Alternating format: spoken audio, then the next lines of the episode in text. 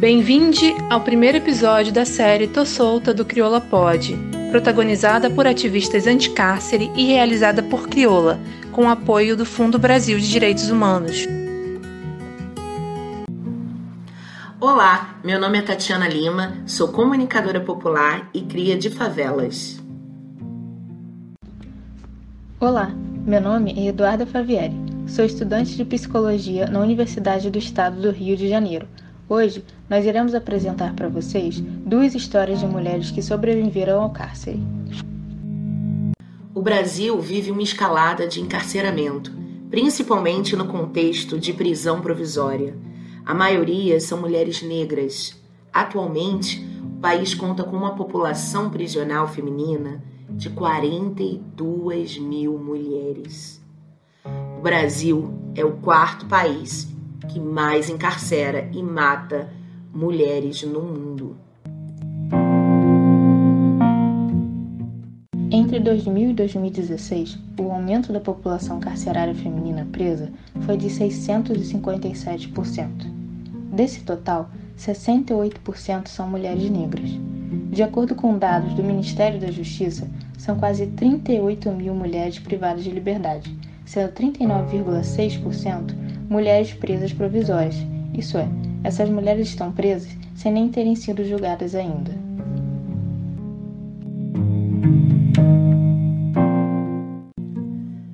Mas ao ouvir todos esses números e dados, você que me ouve agora, acha que consegue compreender a realidade do encarceramento?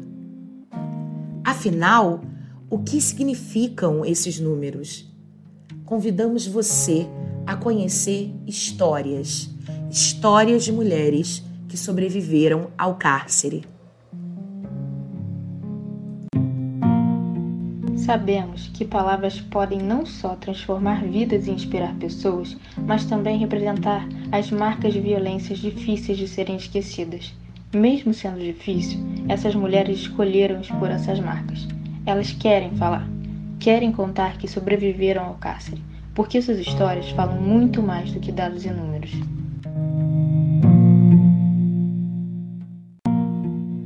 Por isso, convidamos você a conhecer essa história. A história de uma mulher negra, de pele escura, que hoje tem 54 anos. Ela é mãe de cinco filhos e quer te contar como saiu do cárcere, mas principalmente como sobreviveu à realidade da prisão.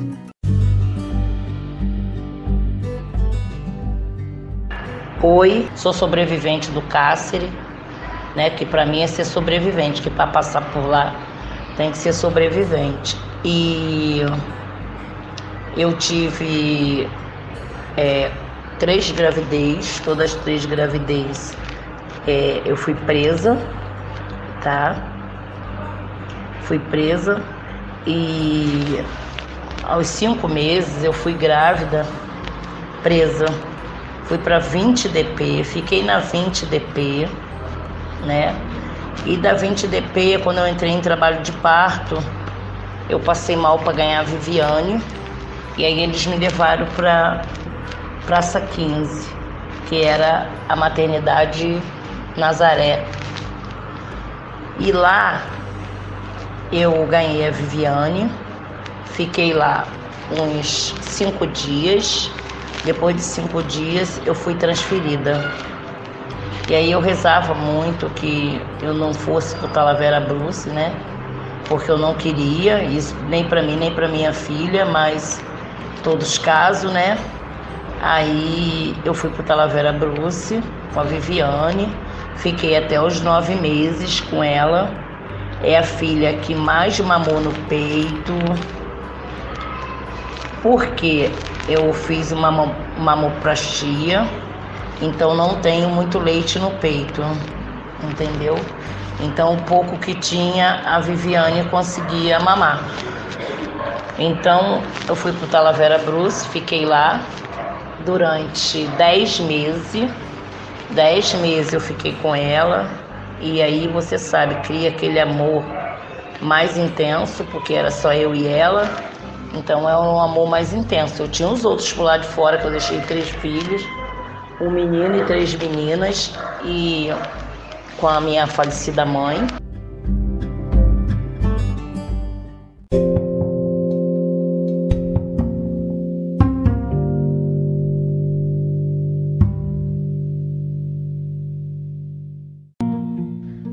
Total de mulheres encarceradas no país, 74% são mães e 56% têm dois ou mais filhos. No Brasil, existem apenas 14% de unidades prisionais femininas e mistas que dispõem de cela ou dormitório adequado para gestantes.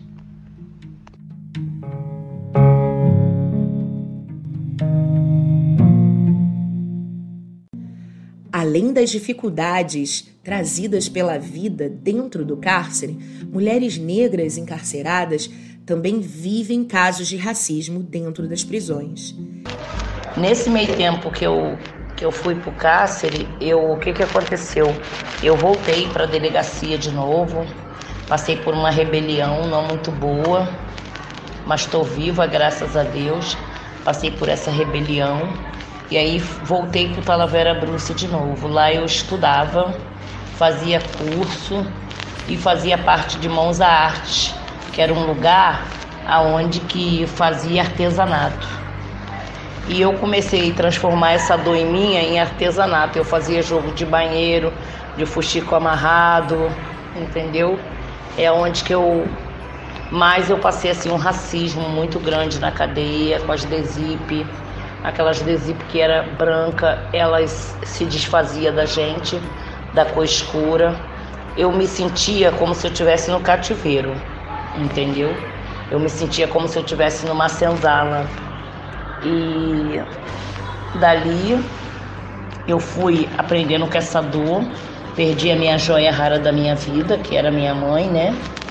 Uma mãe encantadora e um irmão também e aí o que que acontece? Eu fiquei durante esse tempo, a cadeia que eu mais fiquei presa, saí durante depois de cinco anos, quase quatro e pouco, quase cinco, cinco anos. E aí eu resolvi a ver as coisas de outro jeito.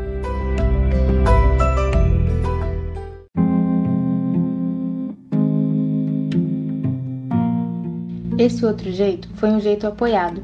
Ela voltou a estudar, mas teve que refazer várias séries, pois não conseguiu acesso ao histórico escolar. Nesse período, ela contou para a diretora da escola sobre seu maior sonho.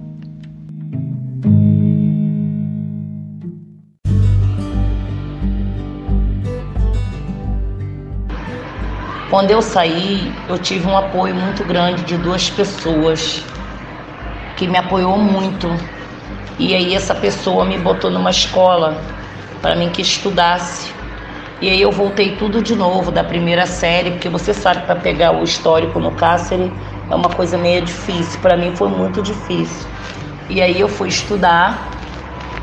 Ela me botou numa escola, a escola Creja, lá embaixo na cidade. Estudava lá durante o dia. Aí de lá eu passei para o primeiro ano e pedi ajuda. Eu falei com a diretora que o meu maior sonho era estudar no Pedro II. Aí ela falou assim: era ou é? Eu falei: é, mas eu não tenho condições. Ela falou: tem sim. Aí ela chamou uma estagiária, a estagiária foi me botou no, no computador e aí ali a gente escolheu o local onde eu queria, fizemos, preenchemos tudo. E aí depois de um tempo veio a resposta. Eu consegui minha vaga no Pedro II Agora, convidamos você a conhecer uma segunda história. A história de uma mulher nascida no Rio de Janeiro, que foi presa no Paraguai em 2008 e esteve encarcerada por cinco anos. Ela conta que sofreu racismo, preconceito social e por mais de um ano não teve qualquer contato com a família no cárcere.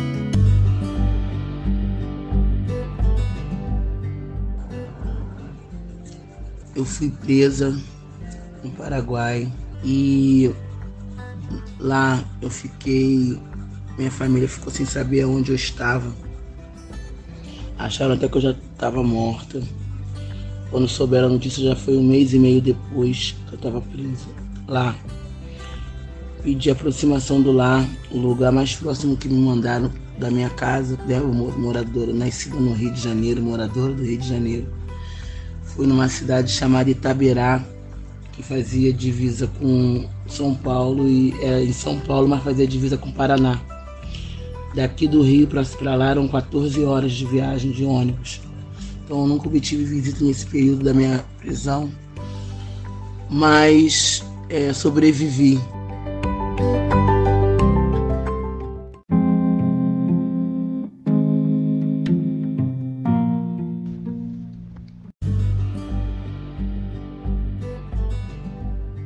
O juiz nos liberou para responder em liberdade. Voltamos para o Rio de Janeiro, final de 2008, dezembro de 2008. Mas quando foi dezembro de 2009, é, expediram um mandato de prisão que eu tinha que cumprir a minha prisão fechada. Aí eu estava em casa, fazendo minhas coisas normais. Meus filhos tinham ido no encerramento do colégio com a minha mãe. E chegou a polícia civil lá, recapturados, e me recapturaram como se eu tivesse foragido. Eu não estava foragida. Enfim, foi quando eu entrei no cárcere aqui do Rio de Janeiro. Foi muito árduo, foi sofrido demais muito preconceito, muita crueldade, é muita crueldade, mas sonora, né? Assim, uma crueldade, né? Uma ameaça só de fala que se você não fizer se comportar assim, vai ser aí acontecer isso, vai acontecer aquilo. Então aí tinha aquela coisa de suspensão de visita. Se você tiver esse comportamento tal, você é não vai ter visita. Era uma coisa, era um, um terror psicológico. Com isso, eu por ter sido presa, ser, fazer parte de uma facção por ter sido presa lá fora, pelo tipo da, da minha prisão, o chefe de segurança me perseguia muito dentro da unidade o Angu 8, que na época era uma unidade de semiaberto. E eu fui condenado no semiaberto, porque eu fui julgada pela Justiça Federal num outro estado. E eu peguei a pena mínima de tudo porque eu era réu primária. Enfim, eu sofri a perseguição desse chefe de segurança. Eu não conseguia trabalho dentro da unidade prisional, mesmo tendo meu segundo grau completo.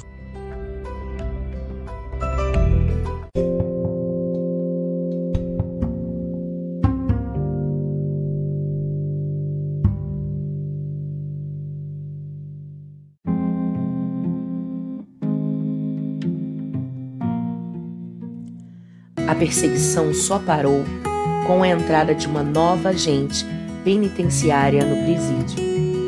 Foi ela que ajudou a nossa sobrevivente em um momento muito difícil. Quando ela carregava bobinas de comida na cadeia, ela desmaiou. O porquê você vai descobrir agora, ouvindo seu relato. Até que apareceu uma pessoa, né, uma agente penitenciária chamada Dona Marilda, que foi entrou para a parte de educação. E quando ela, primeiro dia que ela chegou na unidade prisional, como chefe da educação, ela me viu descendo no carrinho de que carregava as bombonas de comida, porque eu era obesa, desmaiada porque eu tinha tentado suicídio dentro da unidade prisional. E ela viu aquela cena quando eu retornei do hospital me parou assim no caminho e falou: O que, que houve com, com você? Aí eu falei para ela: Eu só queria trabalhar porque eu quero remir minha pena. E não me dão oportunidade. O chefe de segurança não me deixa trabalhar de jeito nenhum. Porque ele acha que sou traficante vou encher a cadeia dele de drogas. Aí ela falou: Você sobe, deita amanhã quando eu voltar eu te chamo. E realmente ela cumpriu com isso. No dia seguinte ela me chamou conversou comigo, eu falei para ela toda a minha história.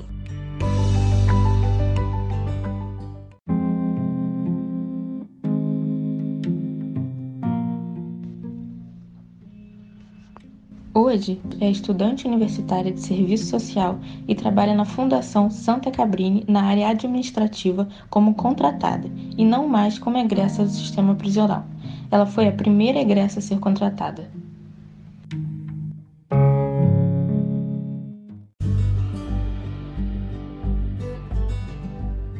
Em 2012 eu ganhei minha liberdade condicional, continuaram comigo, gostaram do meu trabalho, fui aprendendo trabalho nos setores toda da área administrativa, folha de pagamento, RH. Em 2013 eu tive extinção de punibilidade de pena por trabalhar muito, trabalhei, minha remissão de pena cobriu toda a minha pena. O presidente da época me aproveitou, me contratou. E eu estou até hoje na Fundação Santa Cabrine como contratada, não mais como egressa. E o que eu tenho que falar do cárcere, sofri sim, mas eu também agradeço muito, porque se hoje eu tenho um trabalho digno, faço uma faculdade de serviço social, ainda não acabei devido à pandemia, estou tentando retornar para terminar esses dois últimos períodos. Eu só tenho que agradecer a Deus e as oportunidades que se abriram dentro do cárcere para mim e na saída dele.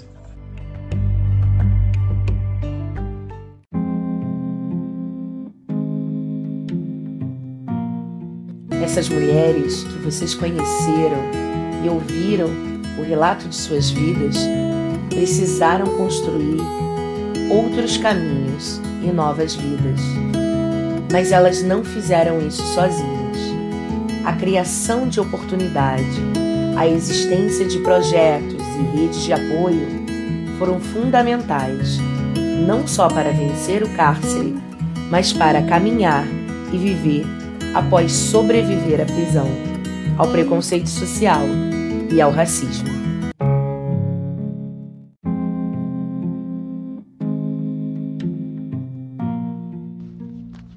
A criação de oportunidades, a existência de projetos e redes de apoio foram fundamentais, não só para vencer o cárcere, mas para caminhar e viver, após apenas sobreviver à prisão, ao preconceito social e ao racismo.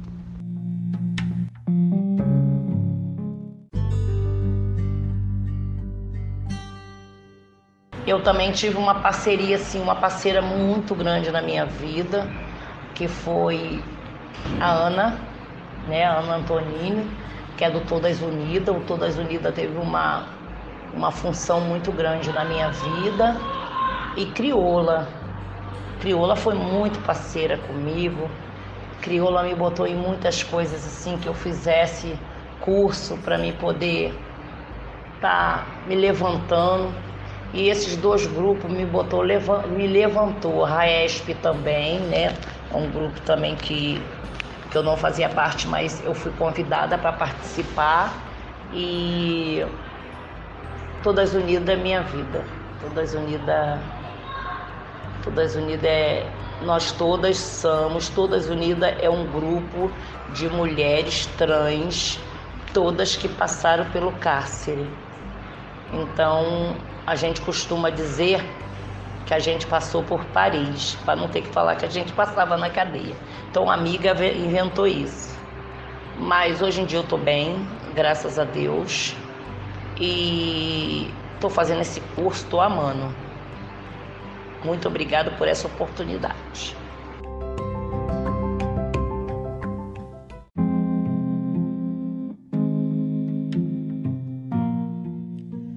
Os dados revelam que 63,5% das mulheres em cárcere são negras, sendo 47,3% de jovens entre 18 a 29 anos.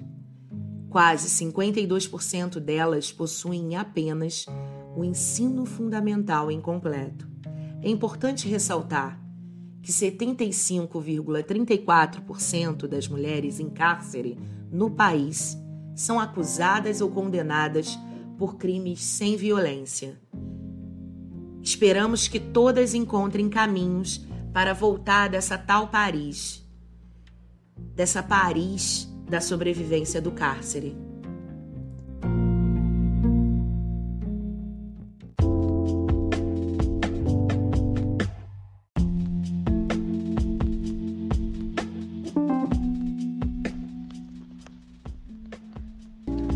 Obrigada por ouvir a gente. Até a próxima. Este foi o primeiro episódio da série Tô Solta, do Crioula Pod, protagonizada por ativistas anti-cárcere e realizada por Crioula, com o apoio do Fundo Brasil de Direitos Humanos e em parceria com o coletivo Aroeira, Rede de Redução de Danos, coletivo Rosas no Deserto, coletiva Todes Unides, Liberta Elas, Tulipas do Cerrado, Rede Nacional de Feministas Antiproibicionistas, a RENFA, Frente Distrital pelo Desencarceramento. No episódio 2 desta série, saiba mais sobre a ressentença das mulheres no cárcere. Até lá, aproveite para conhecer outras séries de crioula produzidas por mulheres negras, cis e trans em luta por nossos direitos.